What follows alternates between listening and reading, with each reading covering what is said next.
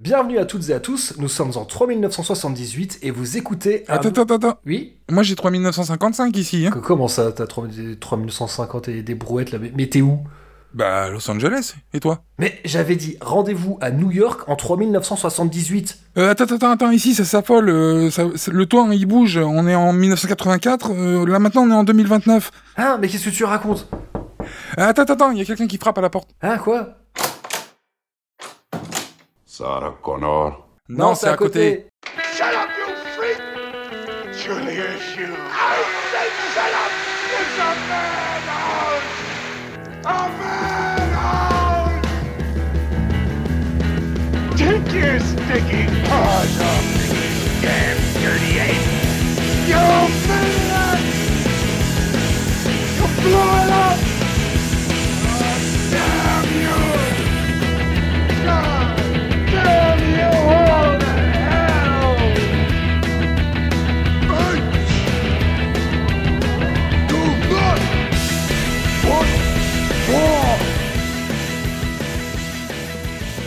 Salut à toutes et à tous, bienvenue dans ce nouveau numéro de Cornelius Enzira, le fanzine audio dédié aux musiques qui s'écoutent trop fort, aux films qui n'intéressent pas le grand public et surtout à l'univers de la saga Planète des singes.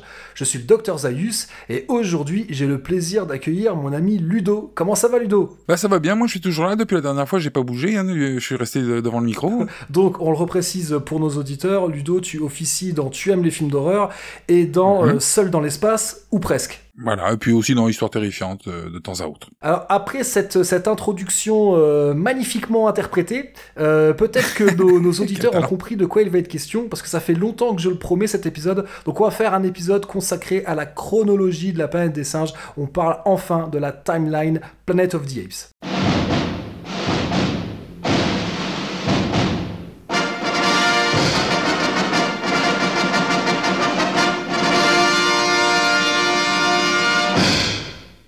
Je, vais quand même faire tout de suite une mise en garde qui me semble importante. On va pas pouvoir faire autrement que de faire des spoilers majeurs dans cet épisode. Ah bah oui. Donc voilà, si vous n'êtes pas familier avec l'univers de la planète des singes, euh, c'est peut-être pas opportun de rester. Euh, à la rigueur, si vous êtes une nouvelle auditrice ou un nouvel auditeur, on vous invite plutôt à écouter l'épisode 23 de Cornelius Enzira, qui est garanti sans spoiler et qui fait un tour d'horizon très large des différentes œuvres sorties sous la licence Planet of the Apes. Comme ça, vous saurez par où commencer, et puis vous pourrez revenir écouter cet épisode une fois que vous aurez vu. Je pense, que pour écouter cet épisode, faut avoir au moins vu les, les films de la saga classique. Bah là je pense qu'on peut dire que c'est un épisode bleu. Euh, ouais, bleu, limite rouge. Voilà, alors si, Limite. si vous n'avez pas écouté l'épisode 23, vous savez pas de quoi on parle. c'est pour ça, c'est pour engager les gens à aller l'écouter. voilà, donc allez écouter l'épisode 23 et vous comprendrez pourquoi, pourquoi on évoque ces couleurs étranges. Allez-y, on vous attend.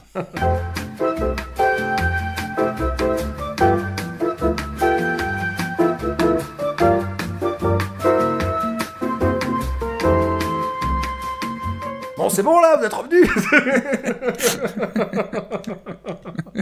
Alors, j'aimerais quand même commencer cet épisode euh, en donnant quelques informations concernant le temps et le voyage dans le temps. Voilà, en guise de préambule, quoi. Avant de parler vraiment de la, chronologie des films de la saga classique. Et, donc, euh, forcément, euh, parler de la saga classique, Planet of the Apes, ça veut forcément dire qu'on va parler de voyage dans le temps. Alors, je te rassure tout de suite, Ludo, hein, et je rassure nos auditeurs, je vais pas tenter d'expliquer la théorie de la relativité générale d'Einstein, euh, parce que déjà, euh, je suis certain que l'écrasante majorité des gens qui nous écoutent la comprennent mieux que moi. Et puis, euh, puis bon, c'est pas le but non plus d'un podcast dédié à la planète des singes. Euh, Encore une fois, je vous invite à aller écouter, il y a plein de très bonnes émissions scientifiques. Mais je voudrais quand même revenir sur un concept qu'il est important de rappeler, même si c'est un concept qui est un petit peu déroutant, euh, c'est que le temps n'existe pas.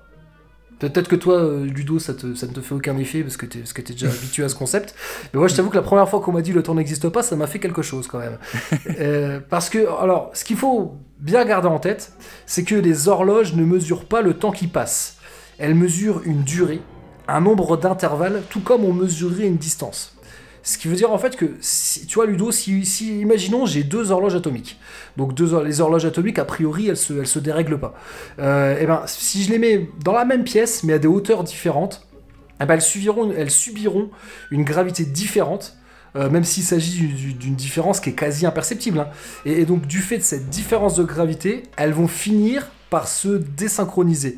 Même si on parle de différence, on parle de quelque chose d'infinitésimal. hein. Et- et- mais, mais même, quand bien même, au bout d'un moment, elle n'indiquerait plus exactement le, la, la même heure, euh, eh ben, il faut garder en tête qu'elles auraient quand même comptabilisé un nombre d'intervalles identiques. Ce qui prouverait ainsi que le temps n'existe pas. Et ça, euh, alors même si tout ce qui concerne le temps, l'espace-temps, le voyage dans le temps, tout ça c'est beaucoup de la théorie, ça par contre c'est quelque chose qui est euh, vérifié, euh, parce que par exemple les horloges qui sont dans les satellites qui servent pour nos GPS, au bout d'un moment elles sont désynchronisées avec les horloges qui sont sur Terre. Ce qui fait que ton logiciel de GPS en fait il corrige la petite différence. Euh, donc ça, on en est, euh, je veux dire, ça c'est pas de la théorie, ça c'est prouvé par la pratique. Oui, la gravité, quoi. C'est la gravité qui modifie. quoi. Voilà, qu'elles elles ont quoi il y, a, il y a deux choses, si j'ai bien compris, il y a deux choses qui ont un impact.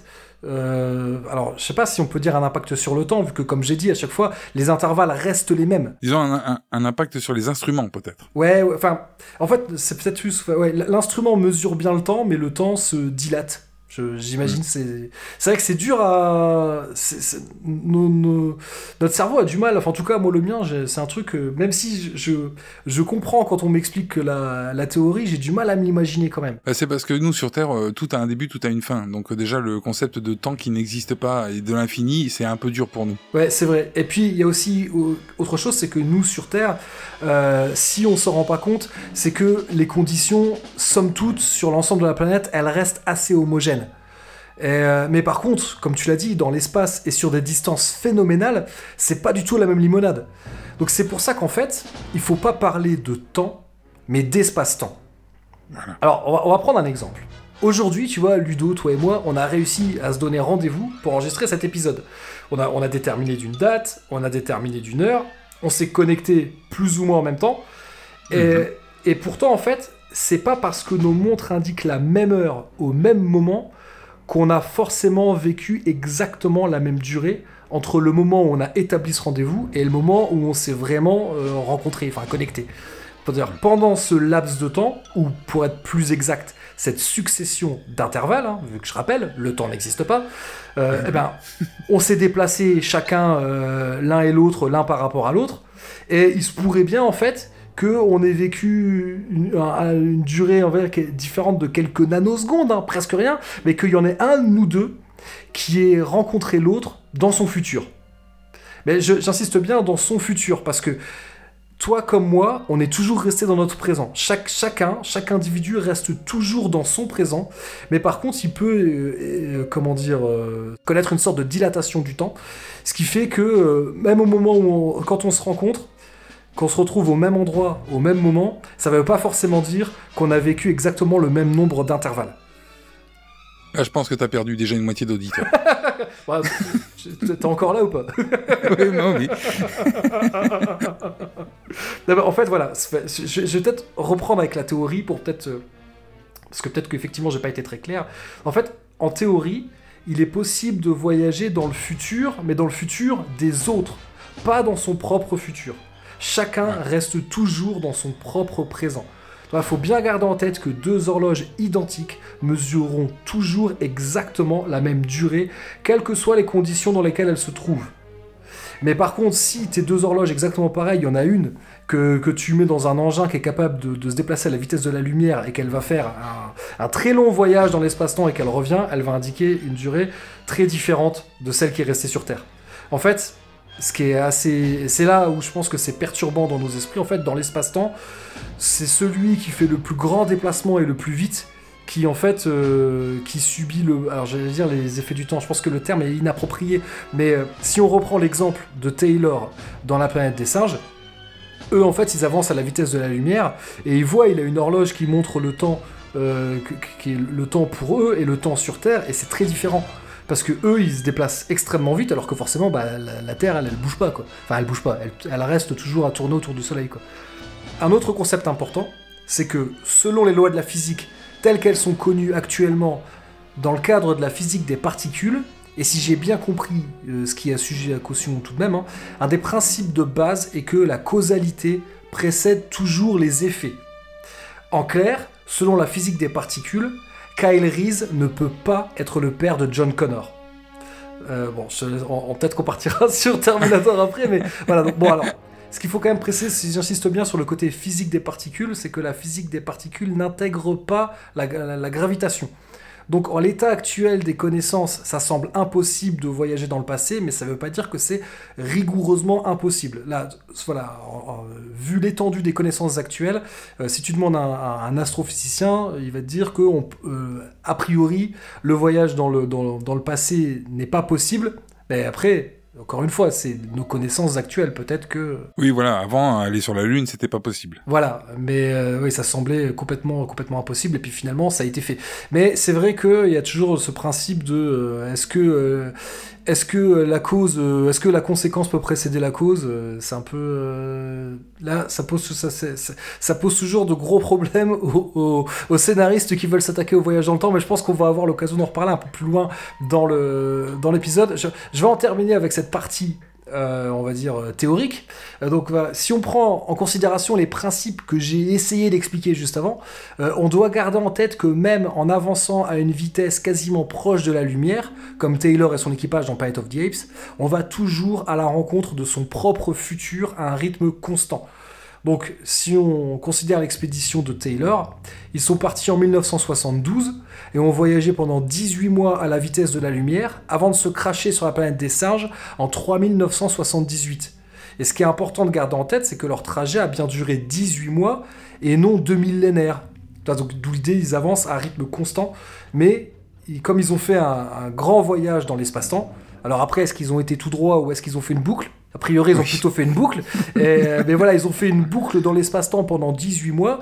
Et quand ils... re- voilà, on est dans la partie spoiler, hein, je rappelle, c'est très important si vous n'avez jamais vu, arrêtez tout de suite d'écouter. voilà, j'espère que qu'il reste plus que les gens qui ont vu le film. Donc, vu qu'ils reviennent sur Terre, oui, a priori, pendant 18 mois, ils ont fait une boucle dans l'espace euh, à la vitesse de la lumière. Et quand ils reviennent sur Terre, il s'est passé 2000 ans. Mais eux, ils n'ont vieilli que de 18 mois.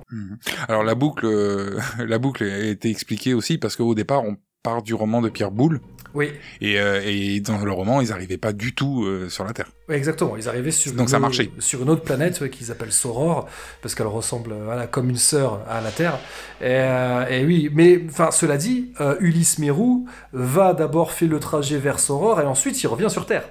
Oui. Euh, donc, mais oui, c'est vrai que oui, oui, oui, oui, ok, je comprends ce que tu voulais dire. Oui, là, là c'est vrai que c'est plus, c'est, euh, disons que c'est expliqué dans, c'est expliqué dans l'histoire, alors que là, dans, dans le film de 1968, tu te le prends à la, à la fin et t'as pas d'explication. C'est toi, tu dois te faire Ouais. ta propre explication. Euh, Alors je peux te dire qu'en 70, les instruments de vol, ils étaient pas magiques. Non, puis bon, puis je pense que la fin, la fin de Planète, c'est surtout ils avaient, ils ont trouvé une, fin hyper, hyper marquante. Euh, il y a- je pense qu'il n'y a pas de volonté. Euh, d'un- de toute façon, il ne devait pas y avoir de suite à ce film. Il n'y a pas de volonté à ce qu'il y ait d'explication. Il n'y a pas, il y a pas d'explication. C'est juste, voilà, c'est, c'est juste un espèce de, c'est, c'est, faut plus le prendre comme, comme un, comme un conte. Euh, voilà, il faut pas, faut pas chercher. Voilà, il est revenu sur Terre. Faut pas chercher à comprendre comment. C'est juste, Oui, non, mais c'est ça, c'est qu'en fait déjà, en plus, quand ils ont fait le film, ils se sont pas dit, il y a un mec qui va analyser euh, scène par scène et puis qui va se dire, putain, ça, il y a un problème à, à ce niveau-là. Ouais, je pense qu'à l'époque, il n'y avait pas cette culture-là de décortiquer les œuvres de pop culture comme, comme on le fait aujourd'hui.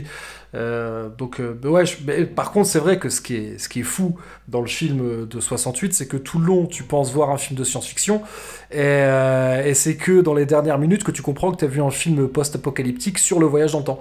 Ça. ça change, ça, c'est, ça aussi qui, soudain, ça change complètement le, ça change complètement le regard qu'on a eu sur tout le film. Enfin, en tout cas, la première fois.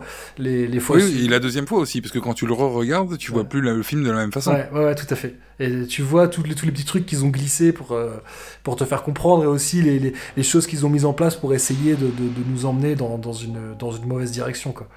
Ouais, c'est ça.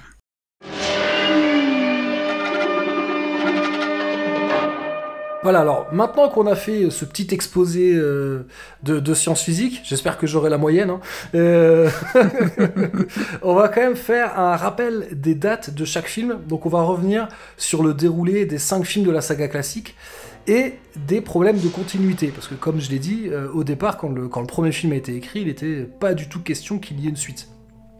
Alors moi j'ai une théorie Ah, hein, sur les problèmes de continuité. Euh, moi je, alors c'est pas du tout une théorie euh, scientifique. Hein. C'est simplement que moi j'explique les problèmes euh, de continuité, c'est-à-dire de date, hein, qui vont être donnés. Alors pas tellement celle euh, de, du deuxième film, parce que là il y a quand même une grosse erreur dès le départ. Ouais. Euh, la date d'arrivée, ça fonctionne pas. Mais euh, mais bah, pour ce qui est des dates euh, qui sont évoquées euh, de leur passé, euh, on est sur une population qui n'a pas d'informatique, rien du tout. Donc euh, tout est transmis de bouche à oreille et on sait que le bouche à oreille, bah, avec le temps, il se transforme. Ah, Donc euh, ouais, ouais. les informations qu'ils ont peuvent être erronées simplement parce qu'elles ont été transmises et puis euh, altérées euh, au fil du temps.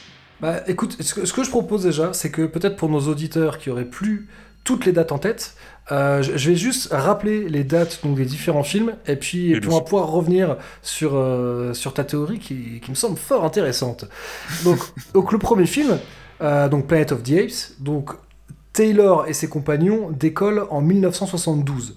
Et ils arrivent entre 1978. Donc ça, ça je l'ai dit. Et au tout début du film, euh, lorsque Taylor fait son fameux monologue dans Liberty One, monologue que je... Mhm. Ah là, tiens, vous savez quoi? On va, on va se le réécouter, ce monologue.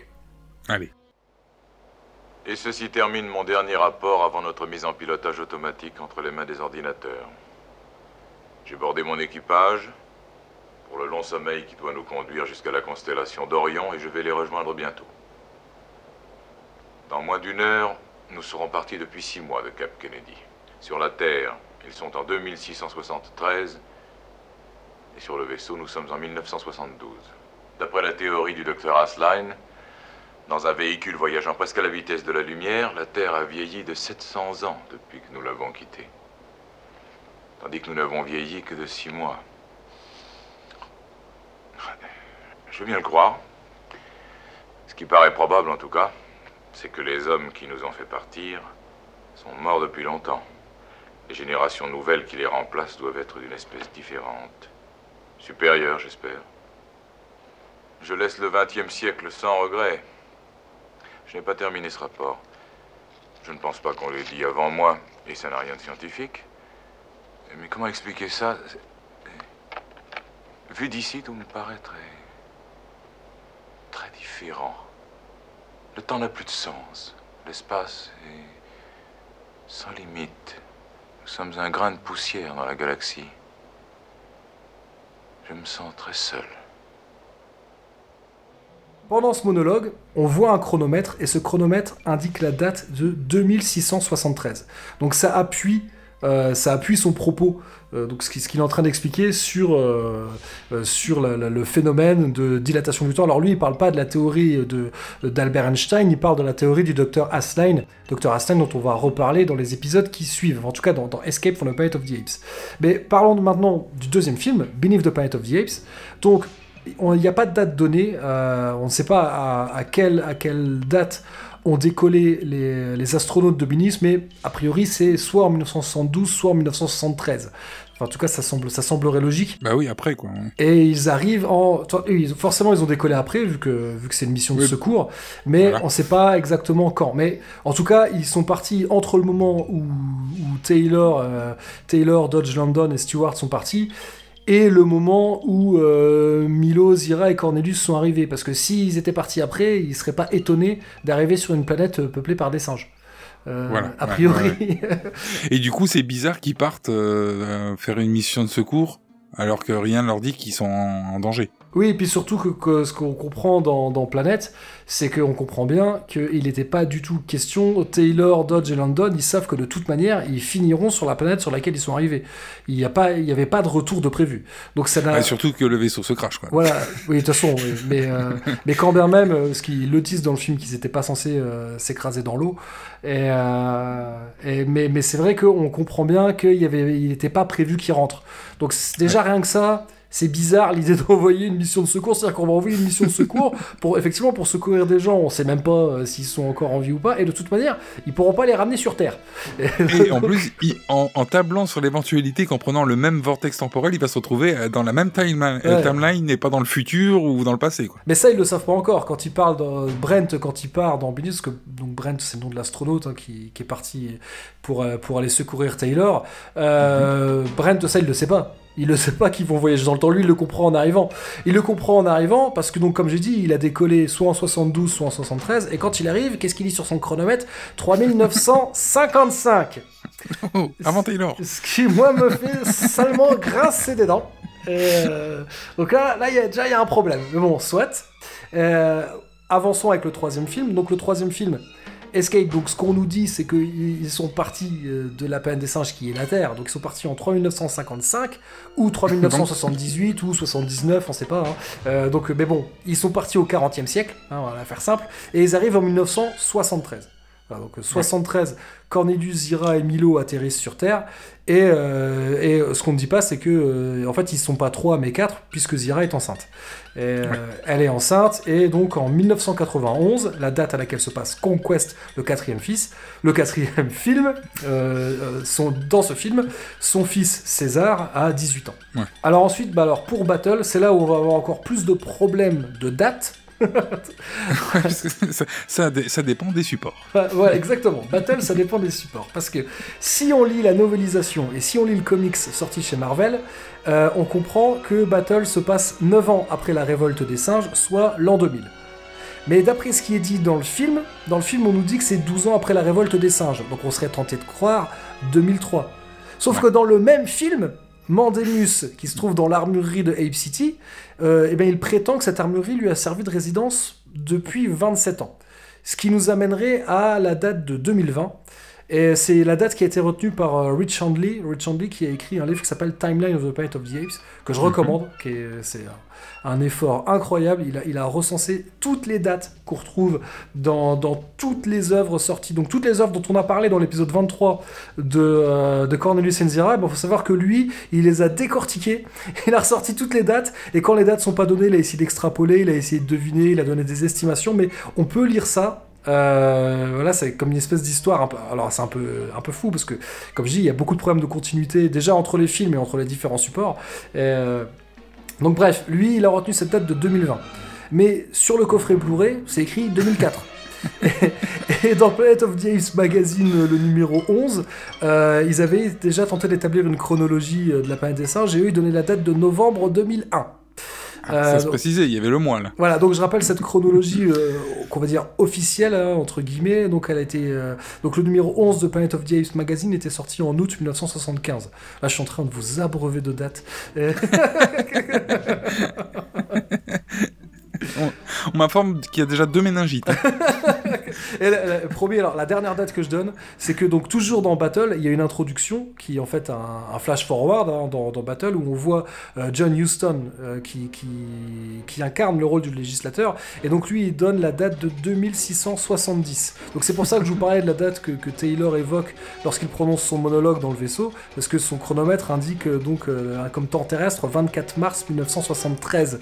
Et donc on se dit que ah bah non, euh, que 1673 pardon. Donc c'est euh, plus ou moins la même euh, plus ou moins la même date. Et, par contre ce qui est drôle c'est que dans le vaisseau la date c'est 14 juillet 1972. Alors qui sait Alors est-ce qu'ils ont mis 14 juillet au hasard? Ou est-ce que c'était pour euh, voilà pour rappeler la France et le fait que euh, La Planète des singes est d'abord un roman de Pierre Boulle, un roman français? Ça je, honnêtement j'ai aucune euh, j'ai aucune explication par rapport à ça. J'ai pas Ah oui, cherché par- pour être honnête. hein. Mais par rapport au 14 juillet. mais c'est en préparant l'épisode, j'ai voulu regarder, j'ai revérifié quelle date était donnée sur le chronomètre. Et en fait, c'est la première fois que j'ai remarqué, je me suis dit, mais en fait, c'est le 14 juillet. Euh, donc tu vois, même, même en ayant vu le film, euh, euh, je sais pas, peut-être 40 ou 50 fois, et ben ce détail, je il m'avait jamais marqué en fait. Ah oui, c'est vrai que c'est étrange. Parce Ouais. que même les Américains auraient plus été tentés de mettre le 4 juillet. Ouais, bah ouais, mais, mais justement, peut-être pour pas faire trop. Enfin bref, j'ai pas cherché, faudrait, faudrait que je cherche, mais j'ai j'ai pas cherché, mais en même temps, vu tout ce que j'ai déjà eu sur la planète des singes, j'ai jamais rien vu qui, qui parle de ça, quoi. C'est quoi la date de naissance de Pierre Boulle? Il est pas né un 14 juillet au moins Euh, ah non, ça je sais pas. Ouais, je sais pas. euh, je sais plus. Il est en quelle année Il a dû naître au début. Il a dû naître au début du XXe siècle parce qu'il était. euh, il a participé. Il était résistant pendant la deuxième guerre mondiale, mais lui il était résistant en, en comment En Asie du Sud-Est parce que lui c'était un Français d'Indochine. Et, euh, D'accord. Et d'ailleurs, c'est pour ça, s'il a écrit le pont de la rivière Kwai, c'est pas pour rien, c'est parce qu'il a été fait prisonnier par les Japonais. Donc en fait, le pont de la rivière Kwai, c'est, je vais pas dire que c'est autobiographique, mais ça s'inspire de, de ce qu'il a, de ce qu'il a vécu. D'accord. Ah non, non, en fait, Pierre Boulle, c'est vrai que je ne parle de lui que pour la planète des singes, mais ça mériterait un jour de faire un épisode dédié à Pierre Boulle. Il a eu une vie assez incroyable avant d'écrire euh, la planète des singes. C'était, c'est un type qui a fait des, qui a fait des choses assez exceptionnelles. Il est né le 20 février 1912, pour information, Ah à ouais. Avignon. Donc tu vois, j'étais, bon, je dis début du XXe siècle. Oui, oui, effectivement. Alors ouais, alors peut-être on va arriver sur la première date qui pose problème. C'est Ah bah non, il y, en euh, y avait déjà, y en a déjà eu une qui posait problème. hein. Bah voilà, donc 3955 ou 3978. Alors je, je- je le redis encore une fois, hein, donc Taylor arrive en 3978, tandis que Brent, dans le deuxième film, arrive en 3955.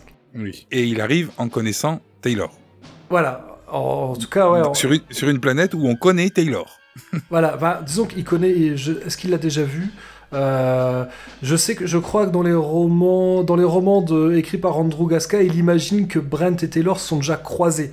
Mais, euh, mais disons que forcément, comme Brent est dans la deuxième mission, euh, il n'a pas, il a pas le grade, il n'a pas le statut qu'a Taylor. Donc on peut comprendre que Brent connaisse Taylor et que Taylor euh, voit vaguement qui est Brent, parce que c'est ce qui, c'est ce qui se Ouais, passe puis- dans le film. Et puis si t'as une, si là sur Terre t'avais une mission qui viserait à envoyer trois mecs dans l'espace, enfin plus d'ailleurs ils sont au départ ils sont cinq, mais euh, Non, dans, dans, dans Binis, ils sont que deux dans le vaisseau. non non au départ euh, de- dans le premier film. Ah, ils sont quatre dans le premier. Ouais. Alors euh, dans le, dans le premier film ils sont quatre, donc si t'avais quatre personnes comme ça qui avaient été sélectionnées pour partir sur une mission sans retour, bah le monde entier les connaîtrait quoi. Oui, oui, oui, oui, c'est vrai. C'est vrai que c'est un peu. Puis, dans tous les cas, Brent partant dans une mission de secours, j'ose imaginer qu'on lui a montré des photos. Alors, lui, c'est Taylor, lui, c'est Dodge, lui, c'est Landon, elle, c'est Stewart. Au moins qu'il sache qui il va rechercher, quoi. Déjà c'est compliqué d'aller chercher quelqu'un dans l'espace donc.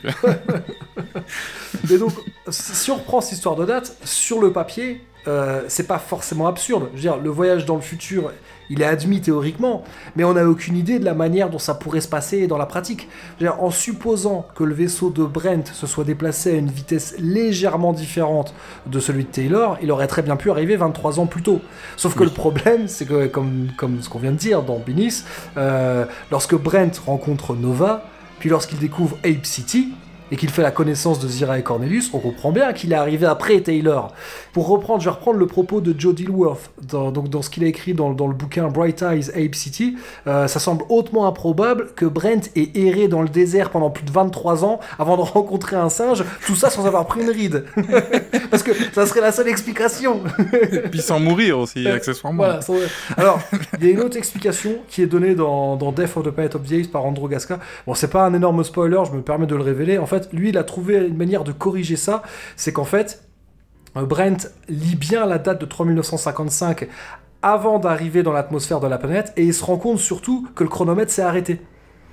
Donc, Ah. ce qui oui. est là, c'est la meilleure des explications en fait. C'est-à-dire que le chronomètre s'est arrêté quasiment avant d'arriver, mais il s'est arrêté. Donc la dernière date qu'il a vue, c'est 3955, mais ça veut pas dire que c'est la bonne. Oui, surtout qu'on on voit dans le premier film que le temps passe euh, relativement vite parce qu'on voit les chiffres Ouais. défiler, quoi. Ouais, ouais, Donc, ouais. euh, Donc, euh, donc voilà. Bon, après, on pourrait aussi supposer que, effectivement, après avoir voyagé à la vitesse de la lumière à travers, à travers l'espace-temps, peut-être qu'il peut y avoir deux, trois petits soucis dans la mécanique et qui expliquerait que le, chro- que le chronomètre, à un moment, il soit un peu. euh, il soit plus aussi, euh, aussi sensible, aussi efficace.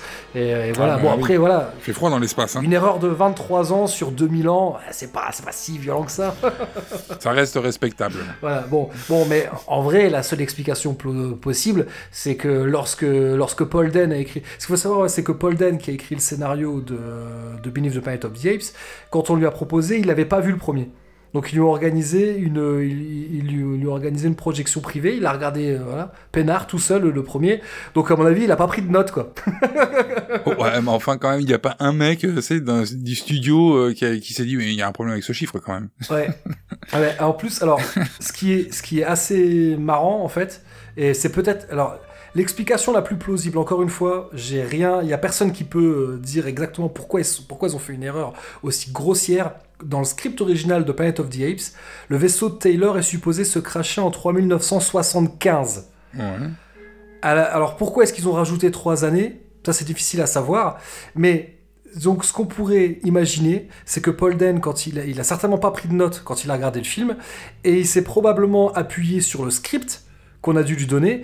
Et peut-être que, j'en sais rien, ça se trouve, on lui a donné une version dactylographie qui était un peu moche, euh, ou peut-être qu'il a eu une version recopiée qui a eu une erreur, et qu'il y a eu une erreur, et que quelqu'un a recopié 3955 au lieu de recopier 3975. Euh, enfin, en tout cas, ce qui est, d'ailleurs assez marrant, c'est que je vous parlais plutôt euh, de, de Planet of the Apes magazine numéro 11, qui fait une chronologie de la planète des singes, et bien on retrouve cette date de 3975. Et on la retrouve aussi dans l'adaptation comics sortie chez Marvel de Planet of the Apes. C'est écrit 3975. Donc à mon avis, c'est voilà un 7 qui devient un 5, euh, soit à cause d'une du- faute de frappe, ou j'en sais rien, ça a mal... euh, tu sais, quand ça a tapé, euh, imaginons, c'était c'était des machines à écrire à l'époque. Hein. Et Oui, donc oui, voilà, oui. peut-être que ça a mal, l'encre elle a mal pris, et puis voilà, il a c'était pas propre, et il a, il a lu un 5 au lieu d'un 7, j'en sais rien. Ou, ou, ou peut-être simplement que dans une première version du scénario, ils devaient le faire arriver plus, un peu plus de 20 ans avant, et puis que quand ils ont modifié ça, ils ont laissé la Ouais, date. ouais. Après, ouais, ça, ça laisse place à toutes les possibles, quoi. Mais, euh, mais c'est marrant. Mais je trouve qu'aussi, ça en dit, euh, ça en dit long sur, euh, bah, sur le soin qui était apporté à l'époque. Je pense qu'aujourd'hui, une erreur pareille, ça n'arriverait plus. A- parce qu'il y a des, y a- je pense qu'il y a quand même plus de gens qui relisent et euh, il y a des bibles qui sont écrits. et, euh, un, un truc pareil ne pourrait plus passer aujourd'hui. Enfin, je, j'imagine pas la, la suite d'un film qui a vachement bien marché où ils ont fait une erreur aussi grossière, quoi. Ouais, c'est vrai. euh, très compliqué, ouais. Mais, mais c'est vrai qu'à l'époque, le, le 2, c'était vraiment pour surfer sur le succès du 1, donc je pense pas qu'ils avaient une attention particulière euh, sur ce film. Bah, un peu quand même, mais oui, effectivement, de toute façon, bon, je, on, va, on va pas refaire l'épisode 5 de Cornelius Enzira où on parle de tout ça, mais effectivement, ils étaient déjà, ils, ils n'ont accordé au film que la moitié du budget du premier, partant du principe que de toute manière, ça, ils, avaient fait un calcul, ils avaient, parce que Ouais. je dis qu'il y avait pas de suite, c'est pas vrai, il y avait quand même, il y avait quand même des suites, mais c'était plus, c'était plus pour euh, des séries B, on va dire. Euh, mais c'était pas, voilà, les films, les, les grands studios ne faisaient pas de suite. Euh, mais ils avaient dû regarder les chiffres euh, qui, qui, qui devait y avoir pour, pour les films pour lesquels il y avait des suites. Et en règle générale, les suites rapportaient. Une suite qui marchait pas trop mal rapportait la moitié de ce qu'avait rapporté le, le premier film. Donc au début, ils avaient prévu un budget, ils avaient prévu les deux tiers, et puis au fur et à mesure, ils ont raboté le budget, et puis ça- à la fin, il n'y avait plus que la moitié. Donc euh, je pense que le, le, euh, dans, dans les choses qui ont été sabrées au- dans, dans le budget, il va y avoir euh, les, les gens qui étaient chargés de relire et de, corriger. que, y avait de la co- que c'était cohérent avec le premier.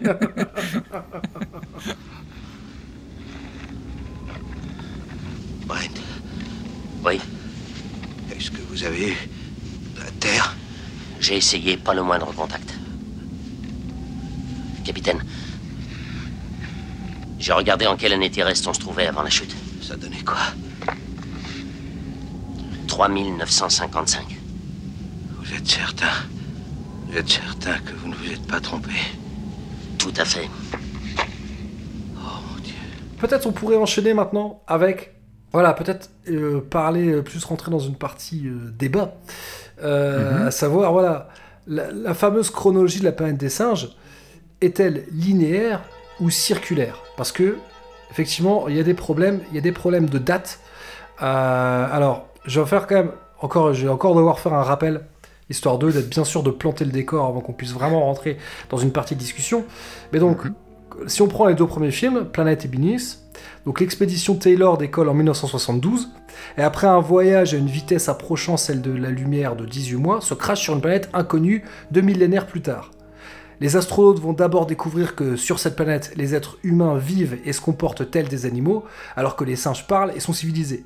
Taylor finit par découvrir qu'il s'agit en fait de la Terre, et près d'un an plus tard, Taylor appuie sur le détonateur d'une bombe atomique qui détruit la planète tout entière. Voilà, ça c'est ce qui se passe dans le premier film. Et dans, dans le premier et dans le deuxième film, pardon. Ce qui, ce qui fait de lui un Adolf Hitler en puissance.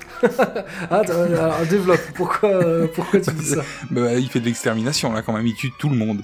Il tue d'une part tous les singes, mais il tue aussi toute forme de vie, et même les, les humains, quoi. Ouais, mais il faut rappeler que juste avant, on a flingué sa petite copine, et que vraiment ça l'a mis colère. Il n'a pas le sens de la mesure, ce garçon. Non, effectivement. bah, je te rappelle qu'il était pas, il se plaisait pas trop sur Terre, il était pas en accord avec ses contemporains, il a décidé de se barrer à plusieurs années-lumière et de ne jamais revenir quand même. C'est-à-dire que le gars, il est plutôt du genre à prendre des décisions plutôt définitives quand même. Oui, c'est pas faux. Euh, donc, ra- rappelons ce qui se passe dans le troisième film, dans Escape. Donc, Zira et Cornelius quitte la Terre peu avant sa destruction et se retrouvent projetés dans le passé en 1973, comme on l'a dit précédemment. Donc ils finissent par expliquer qu'ils viennent du futur et que dans leur monde, les singes dominent les humains et que la Terre sera détruite à la suite d'une guerre menée par les gorilles. Ils révèlent également que suite à une épidémie tuant chiens et chats, les humains ont pris des singes comme compagnons, puis après deux siècles de cohabitation, comme domestiques, et enfin, trois siècles plus tard, les singes ont fini par se soulever après qu'un premier singe nommé Aldo ait dit non à ses maîtres humains. Ce qui situe, selon Zira et Cornelius, le soulèvement des singes, on pourrait penser que c'est vers le 26e siècle. En tout cas, ça collerait avec la série télé dans laquelle Pete et Alan, les deux astronautes humains, trouvent un livre où on voit une photo de New York en 2500. Donc, apprenant cela et apprenant que Zira est enceinte, le docteur Asline, dont j'ai parlé plus tôt, bah, il décide d'abattre les deux chimpanzés. Mais pendant ce temps-là, en fait, Zira a eu le temps de mettre au monde son enfant, le futur César, et de le confier à un ami humain qui l'élèvera comme son fils. Donc ça, c'est ce qui se passe dans, dans Escape, et je propose qu'on réécoute Zira et Cornelius qui expliquent, euh, qui expliquent ce, qui, ce qui va se passer. Peut-être que ce sera un peu plus clair que ce que je viens de dire, péniblement. Avec plaisir. Personne ne nie la possibilité d'une prochaine décadence de l'homme. Mais nous voulons savoir comment les singes en sont arrivés à votre stade. Bon. Ça a commencé dans notre préhistoire, lorsque la peste s'est abattue sur les chiens. Et sur les chats. Des centaines et des milliers d'entre eux moururent, et des centaines et des milliers d'entre eux durent être tués afin d'empêcher que l'épidémie ne se répande. Il y avait des brasiers de chiens. Eh oui. Et, et lorsque la peste fut enrayée, l'homme n'avait plus d'animal domestique. Et pour l'homme, c'était bien sûr une situation intolérable. Il peut tuer son propre frère, mais il s'apitoie sur son chien. Alors, alors les humains prirent des singes primitifs comme compagnons. Primitifs et muets. Mais déjà 20 fois plus intelligents que les chiens ou les chats. Oui, c'est exact.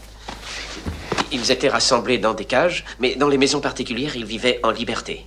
Ils devinrent sensibles au langage humain et, en l'espace de moins de deux siècles, en étant partis de simples mimiques qui faisaient rire, ils finirent par rendre des services. Rien de plus ou de moins que ne peut faire un chien bien dressé. Mais un chien peut-il faire la cuisine? Ou, ou nettoyer la maison? Ou faire les courses chez l'épicier avec une liste de sa maîtresse? Ou servir à table? Ou surtout trois siècles plus tard, rendre son tablier à ses maîtres. Comment? Et ils prirent peu à peu conscience du concept de l'esclavage. Et, et au fur et à mesure qu'ils se regroupaient, de la façon de le combattre, qui est bien entendu l'unité. Tout d'abord, ils commencèrent à se rassembler en petits groupes. Ils apprirent la technique de l'action syndicaliste et militante. Ils apprirent à refuser. Oh, d'abord, ils ne firent que, que grogner leur refus. Mais ensuite, à la date historique qui est commémorée par mes congénères et parfaitement indiquée dans les livres sacrés, arriva Aldo. Lui ne grogna pas. Il articula. Il répéta un mot qui lui avait été dit oh, des centaines et des centaines de fois par les humains. Il dit non. Maintenant qu'on a écouté Zira et Cornelius, dans le quatrième film, dans Conquest, euh, qui se passe donc en 1991, euh, César, qui sait parler et raisonner, se cache parmi les singes et les mène à la révolte, puis à la victoire contre leurs maîtres humains. Et donc dans le cinquième film, dans le cinquième film, Battle, une ou deux décennies plus tard, au début du 21e siècle, quoi, hein, on, va, rester vague exprès, vu le nombre de dates. donc euh, voilà, début du 21e siècle, César dirige une communauté de singes et d'humains, bien que les humains aient déjà un statut social inférieur aux singes, et cette communauté, elle a survécu à une guerre nucléaire. Et ils vont devoir faire face à une attaque menée par des humains irradiés qui entendent bien retrouver leur place de dominant. Et en 2670, les humains et les singes vivent en paix, mais pour combien de temps encore? Alors, là où tout ça peut poser problème, et euh, c'est là que je suis curieux d'avoir ton avis là-dessus, vu que je sens que tu as des théories, euh, si on prend bien toute cette histoire, euh, comment dire il y, a, voilà, il y a la question de est-ce qu'on doit considérer la chronologie de la planète des singes comme une chronologie linéaire ou comme une chronologie circulaire? Puisque Zira et Cornelius sont à la fois le futur et le passé.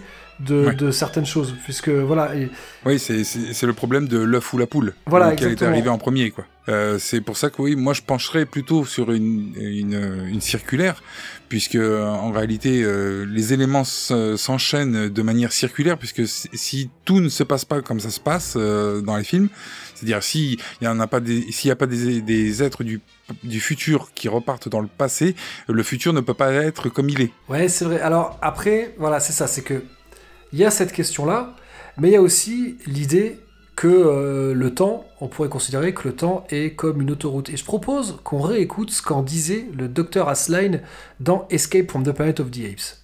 Mesdames, Messieurs, bonsoir, ici Bill Bonds qui vous parle de Los Angeles. L'aventure la plus extraordinaire est arrivée ce matin lorsque deux singes ont parlé. Oui, je répète, deux singes ont parlé en public à la commission d'enquête.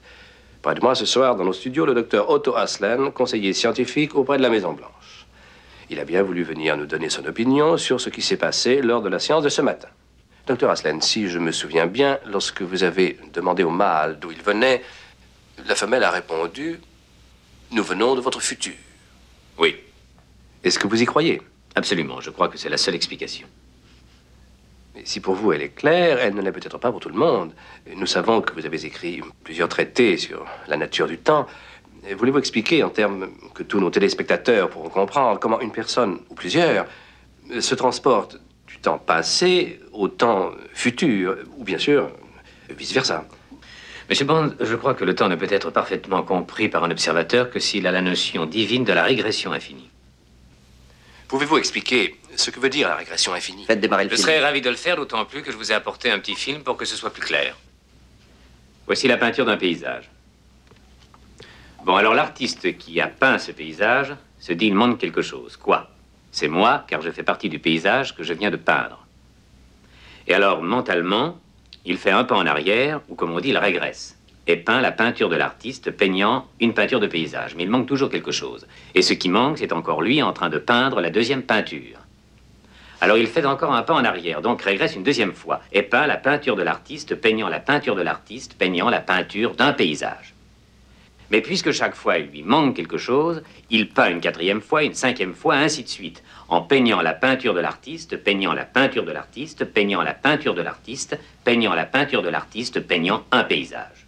Et la régression infinie, euh, comment l'expliquer? C'est le moment où notre artiste aura régressé au point d'infini et fera partie lui-même du paysage qu'il a peint. Il devient l'observateur et l'observé. Mais dans le cas particulier de cet artiste, que remarquerait-il si, s'il observait le temps, par exemple? Il s'apercevrait, Monsieur Bones, que le temps peut être représenté en images comme un nombre infini de routes qui viennent du passé et vont vers le futur. Seulement, aucune ne va vers le même futur. Un conducteur sur la route A se tuera pendant qu'un conducteur sur la route B survivra, et par conséquent, le conducteur qui peut changer de route changera son futur. C'est pourquoi je n'ai aucune peine à croire que dans les couloirs tourmentés et ténébreux de l'espace, la simple collision de plusieurs systèmes planétaires ou même un désastre galactique ait pu faire passer nos amis de leur présent dans le nôtre. D'ailleurs, leur arrivée parmi nous et plus encore le fait qu'ils parlent en sont des preuves et plusieurs personnes ont pu les entendre parler. Merci beaucoup, docteur Aslan. Pourquoi est-ce qu'on pourrait avoir des problèmes avec, euh, avec l'idée d'une d'une chronologie circulaire? C'est que, donc si, si on reprend ce qu'a- ce qu'ont raconté Cornelius et Zira en 1973, euh, il précise bien donc qu'il va y avoir une épidémie qui tue chiens et chats. Euh, alors, d'ailleurs, ce qui, est assez marrant, un petit point que je, vais rajouter, c'est que euh, dans, certaines versions, dans les premières versions du scénario de Conquest, euh, il était imaginé que cette, que cette épidémie qui tue, qui tue les animaux de compagnie est en fait ramenée depuis l'espace par un astronaute.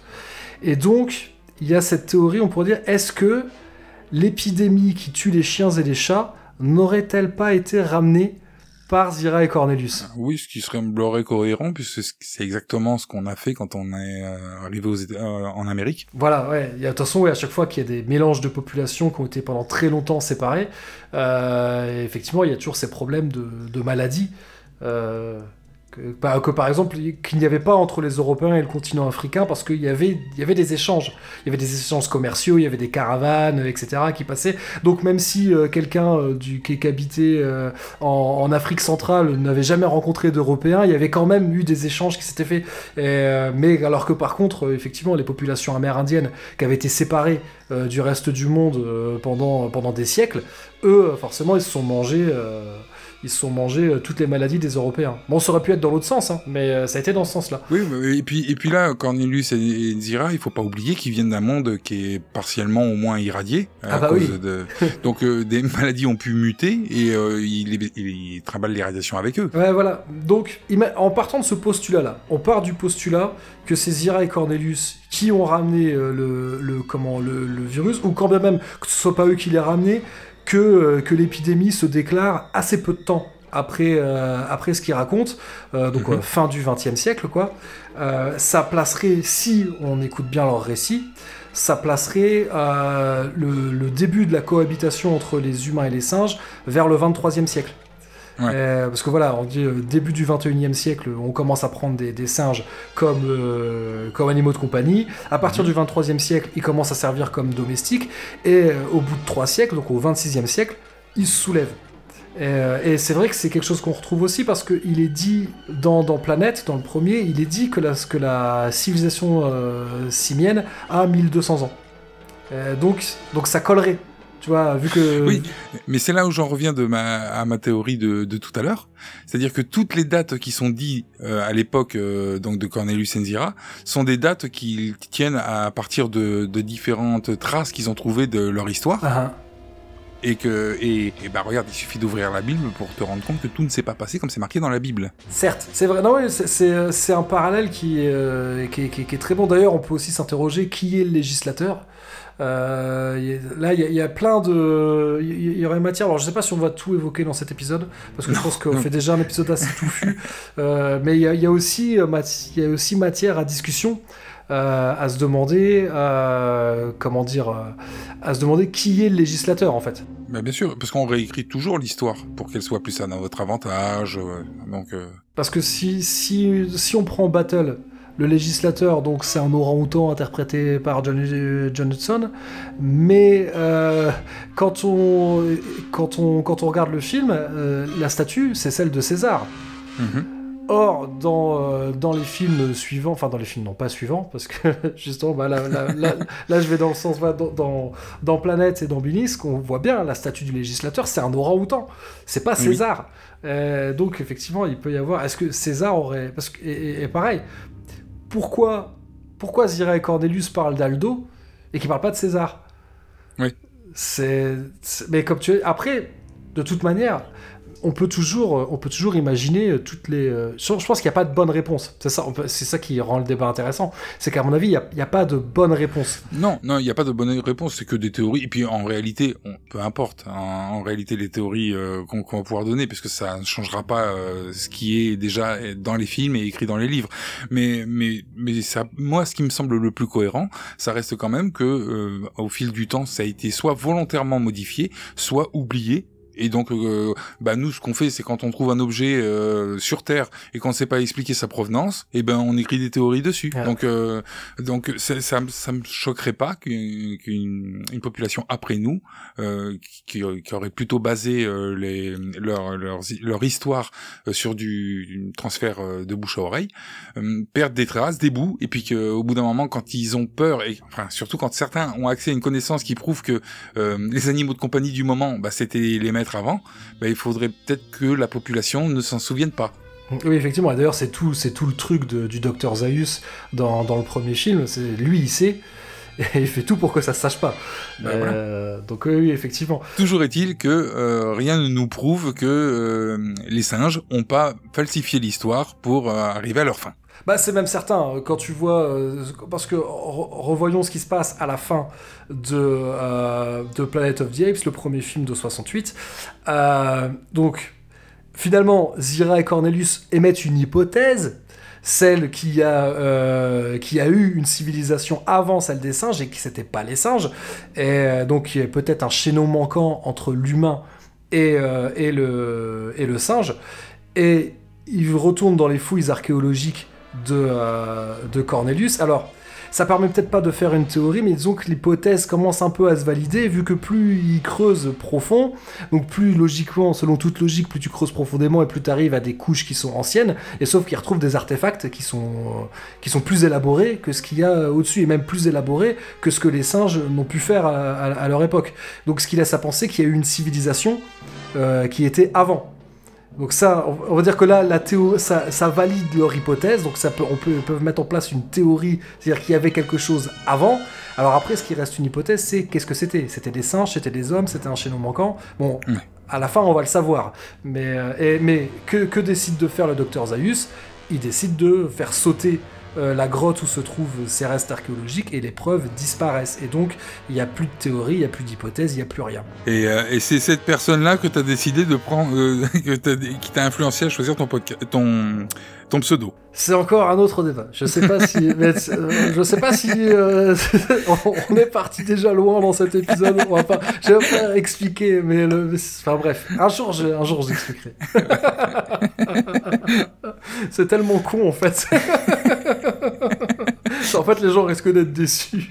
Ouais, garde le mystère. Voilà, mais, euh, mais en f- par contre, tu vois, il y a toujours le problème, en fait, le, le fameux paradoxe du grand-père.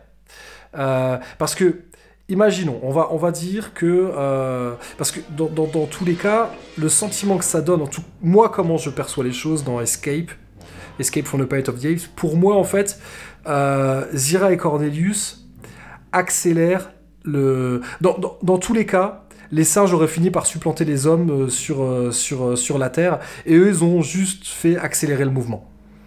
Euh, par- tu vois, donc mon idée, c'est que je considère pas que, que c'est eux qui ont ramené l'épidémie, parce que pareil, si c'est eux Mhm. qui ont ramené l'épidémie du futur, on se retrouve aussi dans, un, dans une situation où la cause est, est après la conséquence. Tu vois ce que je veux dire? Parce que si, l'ép- si, si l'épidémie qui tue les chiens et les chats au 20 à la fin du 20e siècle, elle vient du 40e siècle, il y, a un problème. Ben ouais, enfin, il y a un problème si on part du principe que c'est pas euh, donc le, le principe de causalité là. euh, donc euh, là, ça pose un problème effectivement. Mais si on considère que c'est euh, la guerre atomique qui a créé ce virus, c'est possible qu'il l'amène. Ouais, mais dans tous les cas, la guerre, elle est provoquée par une guerre entre les humains. Enfin, parce que si tu dis ça, alors t'imagines une guerre nucléaire qui est entre, entre les humains, on va dire. Si on se met dans la tête de, des scénaristes dans les, à la fin des années 60 qui ont écrit, euh, qui ont écrit le scénario de Planet of the Apes, on était en pleine guerre froide, donc on imagine un conflit nucléaire entre le bloc soviétique et, Mhm. euh, et Et les les États-Unis. Euh, ils, font, ils font péter euh, des bombes, ce qui, qui provoque la, la, la chute de l'être humain. Et, et peut-être C'est pas cohérent si tu veux non plus, parce que les singes vu qu'ils vivent avec les humains, ils auraient dû cramer avec. Ouais, voilà, donc c'est c'est vrai que là, on- bon alors, il existe. Peut-être qu'on en parlera dans un autre épisode. On va se le garder pour l'autre épisode, mais il y a, j'ai parlé d'Andrew Gasca, hein, donc l'auteur de Conspiracy of the Planet of the Apes et de Death of the Planet of the Apes. Lui, il a établi une timeline, il a établi quelque chose, et je dois quand même reconnaître que ce qu'il a, que ce qu'il a écrit, ça marche. Mais c'est quoi? On va se le garder pour un autre épisode. Mais euh, pour- parce que si on, on va, on va pas parler des théories des autres, on va, on va continuer sur, euh, sur nous comment on a perçu les choses. Euh, parce qu'on va dire que probablement que peut-être mon opinion elle est biaisée par rapport à comment moi j'ai interprété les, les films. La première fois quand j'ai vu, euh, la première fois que j'ai vu euh, Planet of the Apes, euh, bon bah quand tu vois la fin avec Taylor qui crie ils les ont fait péter leurs bombes, tu dis ok il y a eu un conflit nucléaire à la rigueur, on s'en fiche entre qui et qui. Ouais. Mais l'impression, moi, que ça me donnait, c'est qu'il y a eu un conflit nucléaire, quelque chose d'assez violent, qui aurait pu éradiquer toute la vie sur Terre, mais qui n'a pas fait, mais que la civilisation humaine s'est éteinte, et que les, les humains, euh, voilà, n'ayant plus de civilisation, ont régressé au statut animal, pendant que, peut-être à cause de, des radiations ou pas, mais pendant que pendant- les singes, eux, se sont développés, et ont mis en place une civilisation qui est en fait une civilisation qui est repompée sur la civilisation humaine, mais, euh, mais qui ont mis en place une civilisation et que certains singes ont eu accès à cette connaissance, savent qu'au final, il- euh, tout ça n'est arrivé que parce qu'il y a eu un accident nucléaire ou une guerre euh, nucléaire et que, qui a provoqué la chute de l'homme et euh, la, la- la montée des singes, et, et que forcément, ça, ça briserait tout l'équilibre de leur société, donc ils préfèrent garder ça secret. Mais, mais donc, moi, en percevant ça comme ça, je, reconnaître que, euh, en plus, ça je l'ai déjà dit dans des, dans des épisodes précédents, mais je vais le redire maintenant, moi pendant longtemps, je regardais en boucle le premier film. Les suites, je ne les ai regardées que plusieurs années après, en fait. Et je dois reconnaître que l'explication dans Escape, la première fois que j'ai entendu, elle m'a pas plu, cette explication. Parce que je, euh, je trouvais qu'elle collait pas avec, euh, je trouvais qu'elle collait pas avec les deux précédents films où il y a vraiment l'idée du nucléaire qui est, qui est- qui est quand même appuyée. Hein. Ah, dans le deuxième aussi, c'est- ouais. c'est- Voilà, c'est souligné, stabiloté, tout ce que vous voulez, quoi. C'est voilà, le, on a vraiment sur une idée du nucléaire et là, soudain, on part sur autre chose. On part sur autre chose. On part sur, sur une explication qui, qui est somme toute rationnelle. hein. Euh, l'idée d'imaginer pourquoi pas. Après tout, si on prenait des singes comme animaux domestiques, est-ce que ça ne- n'engendrerait pas chez eux une évolution différente? Je veux dire, à la base, hein, quand tu vois un chihuahua, c'est dur de s'imaginer qu'il y a 10 000 ans, c'était un loup quand même. Donc tu te dis, après tout, pourquoi pas? Si des singes vivent pendant des siècles avec les humains, ils vont forcément. euh, et- et- et ça va forcément altérer quelque chose. En plus, que tu, on se doute bien que l'être humain étant ce qu'il est, on va essayer de faire des croisements pour avoir, euh, pour avoir des singes qui sont plus dociles ou qui comprennent mieux les ordres, etc. Plus intelligent, tout ça. Pourquoi pas essayer de les modifier euh, génétiquement pour et, et puis hop, ils se mettent. Enfin, on peut imaginer plein de trucs. Oui. Mais je trouvais que, que ça collait pas en fait. Et que Escape, moi j'étais déçu par cette explication. Et l'autre problème, c'est que euh, bah, ça c'est contredit tout de suite après par le quatrième film, vu que le quatrième film, pour moi, il devrait pas se passer en 1991, mais il devrait se passer au 26e siècle. Bah, ah, ah, alors, ça, ça dépend comment tu vois euh, La chronologie. Ouais, la chronologie euh, circulaire. C'est-à-dire que effectivement, si tu pars euh, de 91 au départ, euh, il y a un problème. Il y a un problème puisque euh, ce, ce, petit ce petit singe là, qui va mener les singes euh, à, évoluer et donc automatiquement, ce, petit singe là, il modifie le futur puisque il- lui il commence maintenant, donc il va les faire évoluer plus vite, donc automatiquement, euh, ce qui s'est passé avant euh, va va va changer enfin ce qui s'est passé après et qui a eu euh, que, et Cornelius et Zira, ont, ont raconté ça ne va plus exister ça va être transformé puisque ça va euh, ça va être ça va aller beaucoup plus vite que que ça avait été avec eux avec euh, avec euh, l'évolution classique des, des espèces C'est ce que c'est ce que je te dis. Donc en fait que euh, si on met de côté le fait que que dans un premier temps, moi j'étais déçu par les explications données par Zira et Cornelius. Euh, bon, d'autant plus qu'il y a aussi un autre problème. Tu te dis, vu que dans les deux premiers films, euh, enfin en tout cas dans le premier, Zira et Cornelius ignoraient euh, ils ignoraient que, que, que, les, que les hommes avaient précédé les singes, parce que quand, ils, quand Taylor parle, eux, ils se disent pas Ah bah oui, c'est bien la preuve qu'avant il y avait des humains qui parlent. Non, ils se disent C'est le chaînon manquant. Ouais. Ils, ils imaginent qu'il y avait quelque chose avant, mais pas des humains, autre oui. chose. Et euh, donc, euh, ouais, peut-être une espèce disparue qui était un ancêtre commun aux singes et aux humains. Ça, Mm. c'est vrai que ça. Mais, mais certainement pas des humains. Et, euh, et je, je, je sais plus ce que je voulais dire. Je, je me perds dans mes trucs. Oui, voilà, donc eux, ils ignoraient le passé de la planète. Même à la fin, eux, ils voient pas la statue de la liberté, euh, Zira et Cornelius. Donc ils le savent à la fin du premier film, ils le savent toujours pas. Ouais. Et, et même, il me semble que quand ils voient Brent dans Binis, ils captent pas, en fait. euh, Enfin, c'est pour eux, c'est tout ça, c'est toujours un peu un mystère. Donc tu te dis que entre la dernière fois où on voit Zira et Cornelius dans Ape City, dans Beneath the Planet of the Apes, et le moment où on les voit dans Escape, ça veut dire que entre les deux, ils ont eu accès à cette connaissance, donc la chronologie des singes, donc à savoir euh, d'abord il y a eu une épidémie, ensuite les singes sont devenus des animaux de compagnie, puis des domestiques, et ils ont fini par devenir euh, supérieurs à leur maître et, à renverser la table. Euh, donc, alors ça encore une fois, c'est quelque chose qu'on va euh, qu'on va retrouver. Si vous lisez euh, si vous lisez Death of the Planet of the Apes d'Andrew Gasca, bah, vous allez comprendre comment. Et, je trouve qu'il a trouvé il a une explication que bon. Je, je pense que si vous écoutez tous les épisodes de Cornelius Enzara, vous savez à quel point je suis fan de ces romans. Et, euh, mais mais voilà, il y a toujours ce truc là. Euh, quand même, voilà, on met tout ça de côté, on met tout ça de côté. Le fait que bon, ce qu'il raconte dans Escape, ça semble un peu en contradiction avec ce qu'il y a à la fin dans Planète.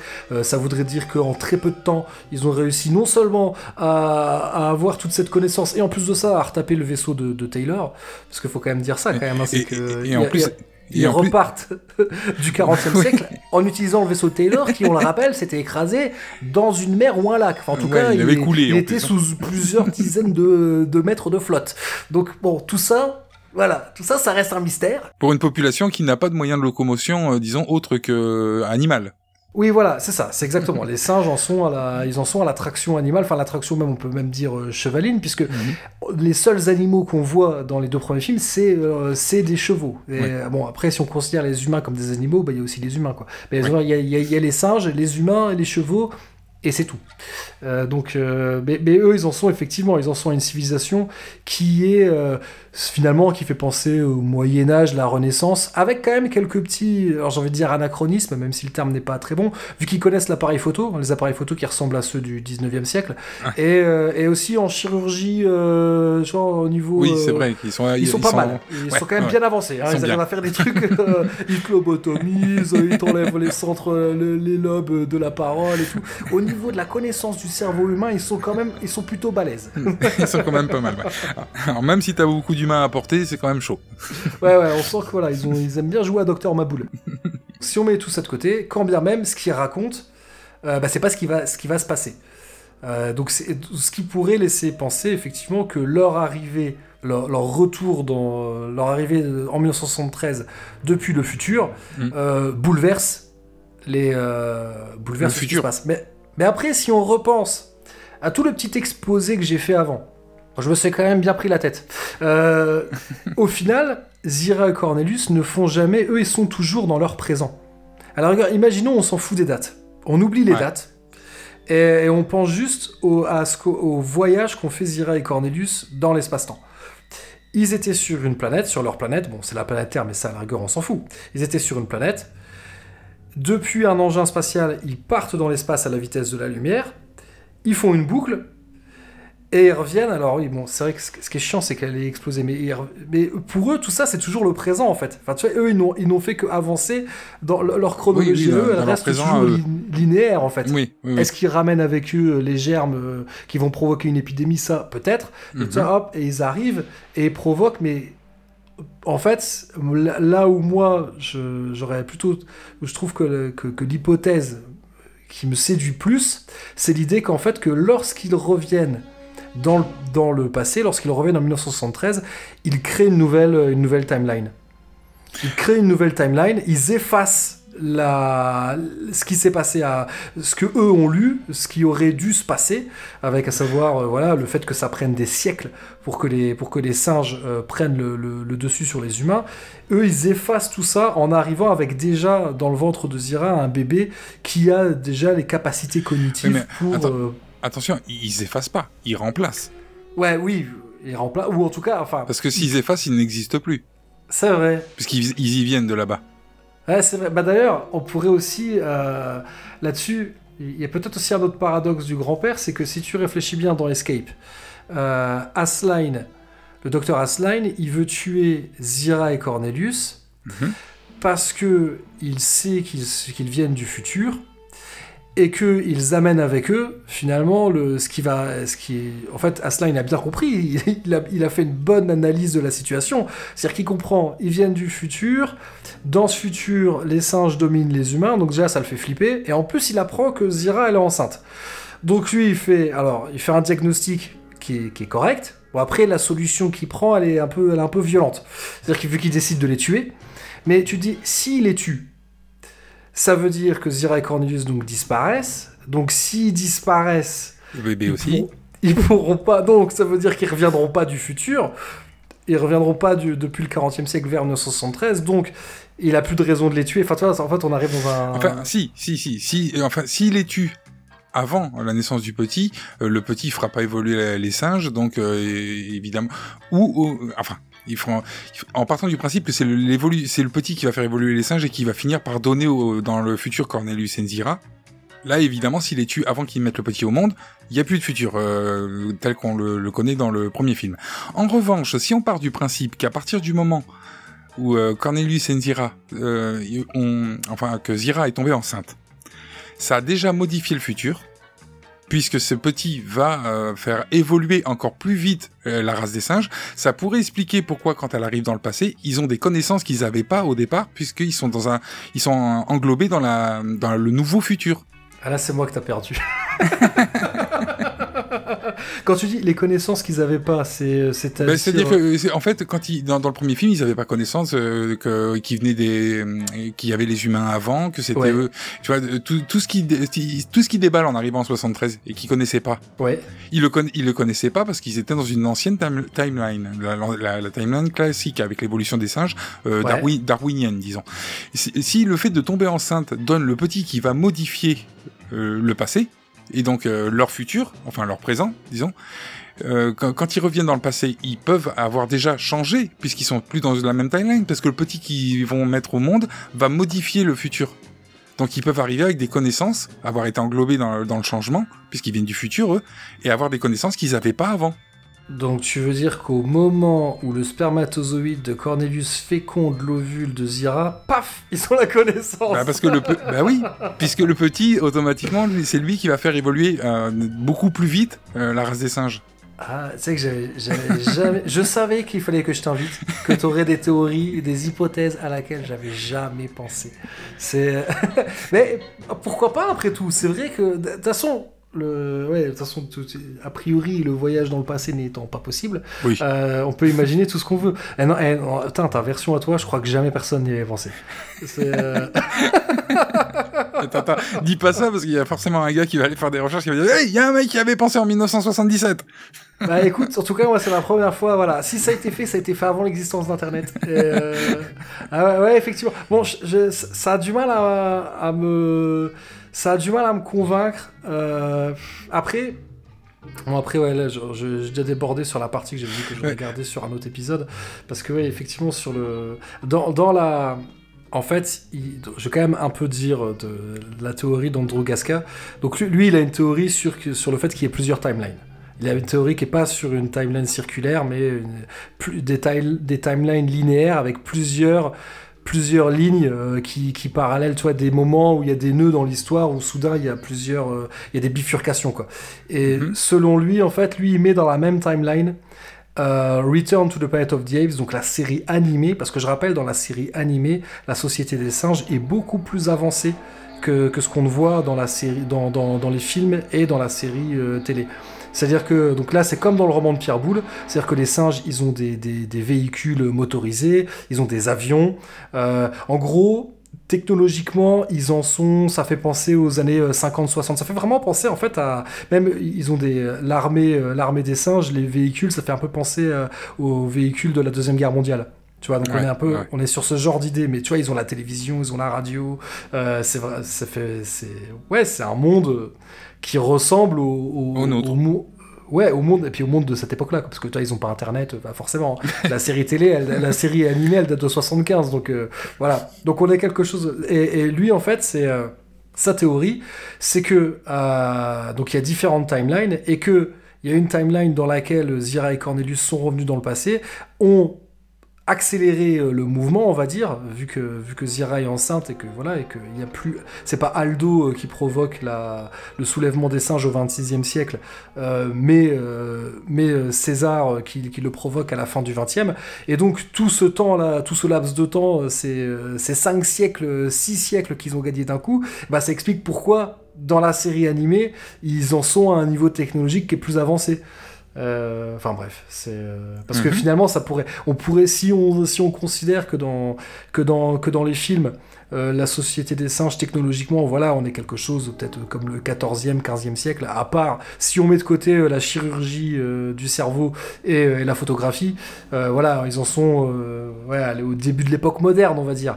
Et ça pourrait expliquer l'écart quoi. Euh, l'écart qu'il y a entre euh, enfin bref Oui, euh, oui, mais alors, euh, après, hein, moi je suis personne pour critiquer euh, ce, ce genre de choses, mais euh, tu vois, ce- le fait de dire il y a plusieurs timelines, je trouve que c'est à peu près aussi simple que que quand sais que, que ce qu'ils font dans le comics, c'est-à-dire que c'est plutôt c'est- tout n'est pas cohérent ensemble, donc on va dire qu'il y a plusieurs euh, euh, merde, euh, pardon, plusieurs ah oui, tu dis dimensions. oui, les comics, Ouais. quand ils font des reboots, quand ils font des what if, etc. Voilà, tu vois, ils te mettent, euh, bah, il y a telle, telle dimension, il y a ça qui se passe, dans une autre dimension, c'est ça qui se passe. Bon, c'est, ok, c'est, c'est, c'est, c'est, séduisant parce que euh, tout est possible, mais euh, c'est facile du coup, parce que tu balances n'importe quoi en disant, ouais, mais ça, c'est encore une nouvelle timeline. Hein Oui, bah c'est c'est c'est un peu ça quoi. C'est euh, effectivement, et ce qui permet en fait à chacun de faire sa propre théorie. Et puis tu dis bah écoute, c'est ta théorie, c'est ta timeline. et, Voilà. et voilà. Et, et- et fin du enfin fin du débat, c'est-à-dire qu'on s'engueule pas quoi. Mais Ouais. euh, de toute façon, c'est mais c'est ça qui alors que c'est ça qui est intéressant, c'est enfin qu'on s'engueule. Tant qu'on le fait de manière, euh, tant qu'on le fait en s'écoutant et de manière courtoise. Mais Avec là, de la bienveillance. Ton coup de la, de la, de, de- de- qu'à partir du moment où Zira est enceinte, ils ont accès à la connaissance. Mais je dis, c'est pas, c'est pas plus con qu'une autre théorie, quoi. hein. C'est, euh, c'est, c'est marrant. Ouais, je Bah, écoute, je sais pas. Est-ce est-ce que, est-ce que tu penses que euh, qu'on a fait le tour de la question? Oh bah disons que non, le voyage dans, enfin le voyage dans le temps, à partir du moment où, on, comme on, on l'a bien évoqué, enfin tu l'as bien évoqué au départ, euh, c'est pas encore possible. Euh, tu peux, euh, tu peux passer toute ta vie à faire des théories dessus. hein. Ouais, ouais. Alors après, donc, je pense que je pense qu'on peut admettre que, la- que le voyage dans le futur, il est possible. Le voyage dans le futur, il est possible, mais c'est juste qu'il faudrait arriver à avoir des véhicules qui, qui se déplacent à la vitesse supraluminique. Voilà. quoi. Donc euh, possible, mais pas instantané. On en est loin, quoi. Et même, et même c'est vrai qu'on peut, même euh, douter, on peut dire, est-ce que c'est simplement possible euh, un jour de maîtriser une source d'énergie et aussi de comment euh, de mettre en place des, vaisseaux? Parce que tu vois, moi le truc quand là, là, on s'éloigne, on sort de la planète des singes, mais par exemple, tu sais quand tu regardes Star Wars. Ou, ou tous les films de, de- de- qui se passent dans l'espace, Mhm. et que soudain ils, ils- ils vont en vitesse supraluminique.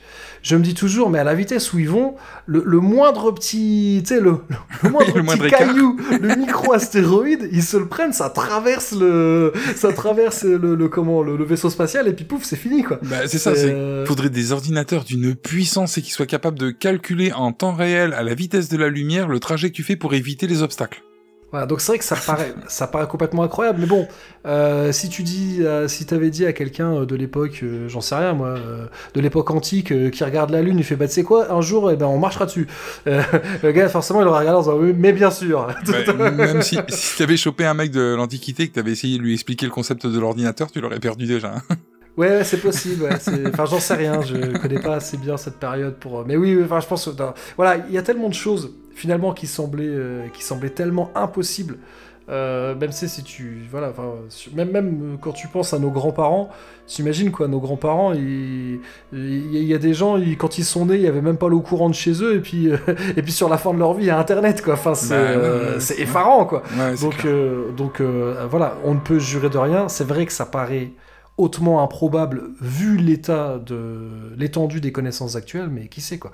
Mais, c'est vrai qu'après le voyage dans le, voyage dans le passé, il y a cette question euh, qui serait simplement philosophique. Moi, je souhaite pas hein, qu'on ait accès au voyage dans le passé. Hein, même si, euh, même si physiquement c'était possible, ça, entre deux mauvaises mains, ça serait n'importe quoi. hein. Ah oui, effectivement. oui, oui. Bah, D'ailleurs, c'est aussi pour ça que souvent dans les histoires de, de voyage dans le temps, il y a aussi une police du temps. Bah ouais, ouais, mais euh, et encore, euh, enfin, ça serait en partant du principe que c'est bien contrôlé. Mais euh, je veux dire, t'as vu, t'as vu euh, dans le monde dans lequel on vit, dès qu'il y a quelque chose, une technologie qui sort, il y a des mecs qui font ça dans leur garage, quoi. Euh, regarde, sans, sans parler de trucs qui fondamentaux, mais à partir du moment où les entreprises ont commencé, à commencer à sortir des euh, des imprimantes 3D, par exemple, il y a plein de mecs qui ont bricolé des imprimantes 3D dans leur garage. Une imprimante 3D bricolée dans ton garage, c'est pas grave. Une machine à voyager dans le temps pour, aller dans le passé et bricoler dans ton garage, c'est- plus compliqué. Parce que qu'est-ce que tu vas aller changer dans le passé?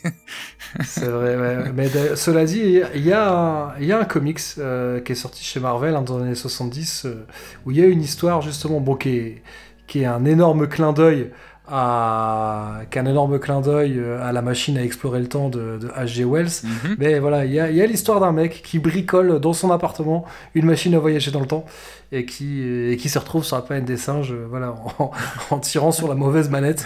Et, euh, mais ça, pareil, ça fera certainement l'objet d'un épisode futur. Alors peut-être que justement, vu qu'on parlait de philosophie, je- si vous voulez aller plus loin, chers auditeurs, dans, voilà, dans, dans la question sur le voyage dans le temps, et la planète des singes, bah, je vous invite à acheter euh, un œil. Il y a un chapitre qui est consacré au voyage dans le temps dans euh, Planet of the Apes and Philosophy. Il y, a, donc un bouquin qui avait été édité par John Huss. Euh, donc voilà, il y a deux, deux chapitres qui y sont consacrés. C'est assez intéressant.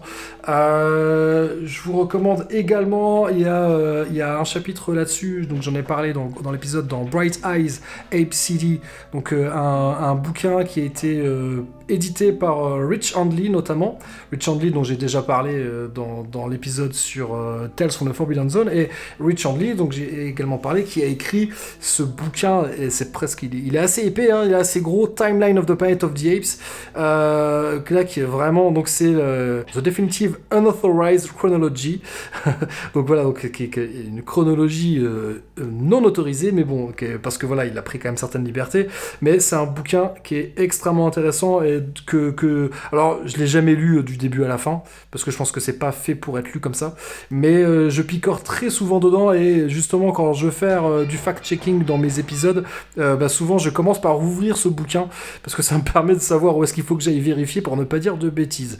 Donc c'est une mine d'or c'est bon Rich Handley pareil hein, je parlais d'Andrew Gascar Rich Handley je ne cache pas mon admiration pour ce bonhomme c'est quand il écrit sur un sujet vous pouvez vous vous jeter dessus c'est toujours hyper intéressant c'est fait avec beaucoup de respect et beaucoup d'amour pour les franchises qu'il traite et voilà c'est une des personnes qui connaît le mieux Planet of the Apes au monde avec, euh, avec Andrew Gascar c'est euh, ces types c'est des encyclopédies vivantes enfin bref voilà, si je vous remettrai les références de ces bouquins dans le dans les notes de l'épisode que je vous invite que je vous invite à lire. hein. Et, euh, et voilà, je pense que là on a fait alors pas le tour de la question parce qu'on s'est gardé un peu de grain à moudre pour peut-être pour aussi euh, débattre avec d'autres intervenants, on ne sait pas. Euh, mais je pense qu'on va en rester là parce que ça ça va être un peu trop touffu sinon. Moi, euh, le simple truc, j'a- j'aimerais de faire une petite reco. Euh, je la fais souvent parce que je trouve que ça évoque bien le, le principe du paradoxe euh, temporel. Pour ceux qui voudraient creuser un peu la question, il y a le film Prédestination avec Ethan Hawke. Ok, j'ai pas vu. Bah, qui, est- qui est vraiment l'explication du paradoxe euh, temporel le, le- le plus complet que j'ai vu jusqu'à maintenant. Ok, bah moi, en tant qu'à faire des recommandations, euh, un de mes films préférés sur le voyage dans le temps, c'est c'est un film qui est, qui est pas si vieux que ça, c'est euh, Looper, avec euh, Bruce, Bruce Willis, et, euh, et j'ai un trou de mémoire.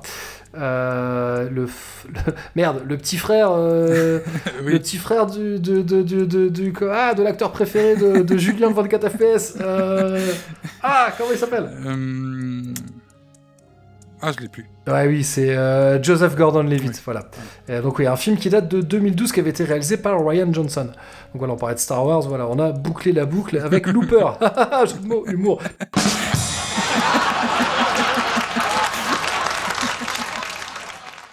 S'il y a des passages hein, que vous souhaiteriez entendre de manière plus approfondie de Cornelius Enzira, euh, si vous n'êtes pas d'accord avec ce que l'on a dit, si vous n'avez rien compris à mes théories ou à celles de Ludo, eh ben faites-nous le savoir. Euh, voilà, donc pour approfondir le sujet, donc j'ai dit, hein, j'ai parlé des bouquins, vous pouvez aussi euh, essayer de retrouver le numéro 11 de Planet of the Apes magazine qui était sorti en août 75. Euh, voilà, donc je propose, à, moins que tu Ah oui, non, j'allais dire avant qu'on se qu'on se quitte, faut quand même rappeler donc tu, euh, on va peut-être parler vite fait de tes projets, de tes différents Non, non, projets, non, non. euh, Non, podcasts, non, T'as pas envie? Non, non, non, c'est pas ça, c'est que, tu vois, moi, quand euh, je viens parce que ça me fait plaisir, c'est pas pour faire de la, de la promo. Hein, Bon, bah alors, alors je le fais à ta place. J'invite nos auditeurs à écouter. Tu aimes les films d'horreur, histoire terrifiante et celle dans l'espace ou presque. Voilà, voilà, que, que ça te plaise ou non. Donc, alors, je propose qu'on se quitte en musique. Avec, vu qu'on a parlé d'une temps qui n'existe pas, euh, du futur, du passé, on va se quitter avec No Future, No Past, qui figure sur Attack on Memory, le troisième album de Cloud Nothings. Et alors en fait, si j'ai, euh, parce qu'il y a quand même pas mal de morceaux hein, qui parlent du temps, etc. Effectivement. Si j'ai choisi celui-là, bah, déjà c'est parce que c'est un morceau que j'aime beaucoup, euh, mais aussi parce que c'est le troisième album de Cloud Nothings, mais un peu comme La planète des singes, quelque part on pourrait le considérer comme le premier. Parce qu'en fait, à l'origine, ce groupe-là, au départ, c'est un mec tout seul, qui s'appelle euh, Dylan Baldi, et en fait, lui, il s'amusait à... C'est un gars, je crois, qui a... Il a, il a fait des études, je crois qu'il a un G-son à la base. Et euh, il s'amusait à, à faire des faux groupes et à enregistrer des morceaux, et tu vois, et il créait des, des faux comptes de groupes sur MySpace. Ça, ça, ça nous rappelle à des temps un peu, Oui, un MySpace. peu reculés. voilà. Et donc, il, faisait, et il y a un de ces MySpace, il y a un de ces faux groupes qui a attiré l'attention. Et, euh, et le, le nom de ce groupe, c'était, qui des groupes qui, je le rappelle, hein, qui n'existait pas en fait, c'est lui qui faisait tout tout seul. et donc Cloud Nothings. Et donc il a été branché par un, par un comment, euh, Un label. un, un label, ouais. Et il a enregistré euh, deux albums studio, alors enfin deux, deux projets solo. Et euh, même si sous le nom, c'est sous le nom Cloud Nothings, mais en fait c'est lui tout seul. D'ailleurs, je pense qu'il y a un des deux disques, c'est une compilation des morceaux qu'il a fait à l'époque sur MySpace. Peut-être qu'ils ont été réenregistrés ou remixés, je, je ne sais plus. Et, et le, et pareil, le deuxième album c'est les trucs où il est tout seul.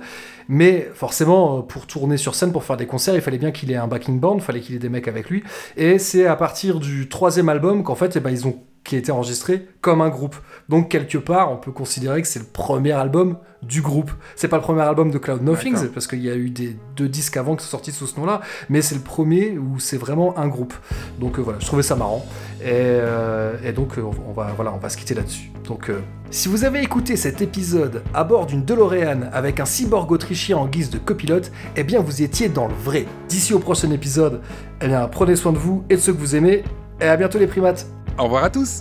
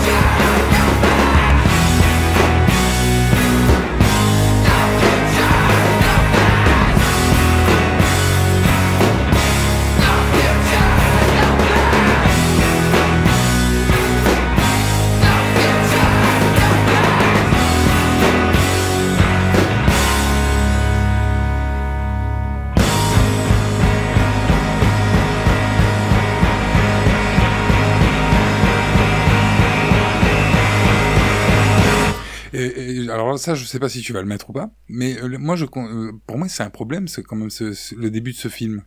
Vas-y, dis-moi. Bah, les mecs, en fait, ils voyagent à la vitesse de la lumière pendant un an. On est d'accord. Ouais. Bon. Euh, ils finissent sur Terre. Ouais. Ils ont tourné en rond. Ouais, ouais, effectivement. effectivement sais quoi On se le garde pour après, ça. On se le garde pour, euh, pour après. Mais effectivement, oui. Mais il y, a- il y a aussi un autre problème. Mais ça, il y a un autre problème avec. euh, Mais ça, on en parlera juste après. Donc tu fais des conducteurs que tu respectes pas, en fait. Ouais, c'est ça. Non, mais en fait, je. je... Mais c'est t'as le droit, c'est toi qui les as fait. Ouais, exactement.